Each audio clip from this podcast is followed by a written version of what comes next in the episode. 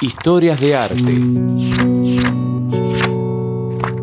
Este año se cumplen 50 años de la Encamada por la Paz. En 1969, John Lennon y Yoko Ono decidieron protestar contra las guerras y en particular contra la de Vietnam con un particular modo. Durante su viaje de bodas en Ámsterdam convocaron a la prensa a compartir su luna de miel en el Hotel Hilton. Los recibieron acostados en pijamas y conversaron durante 12 horas diarias sobre la paz. Hoy la suite donde ocurrió el hecho se llama John and Yoko Suite. Repitieron la experiencia en el Hotel Queen Elizabeth de Montreal, donde grabaron la famosa canción Give Peace a Chance, Dale una oportunidad a la paz.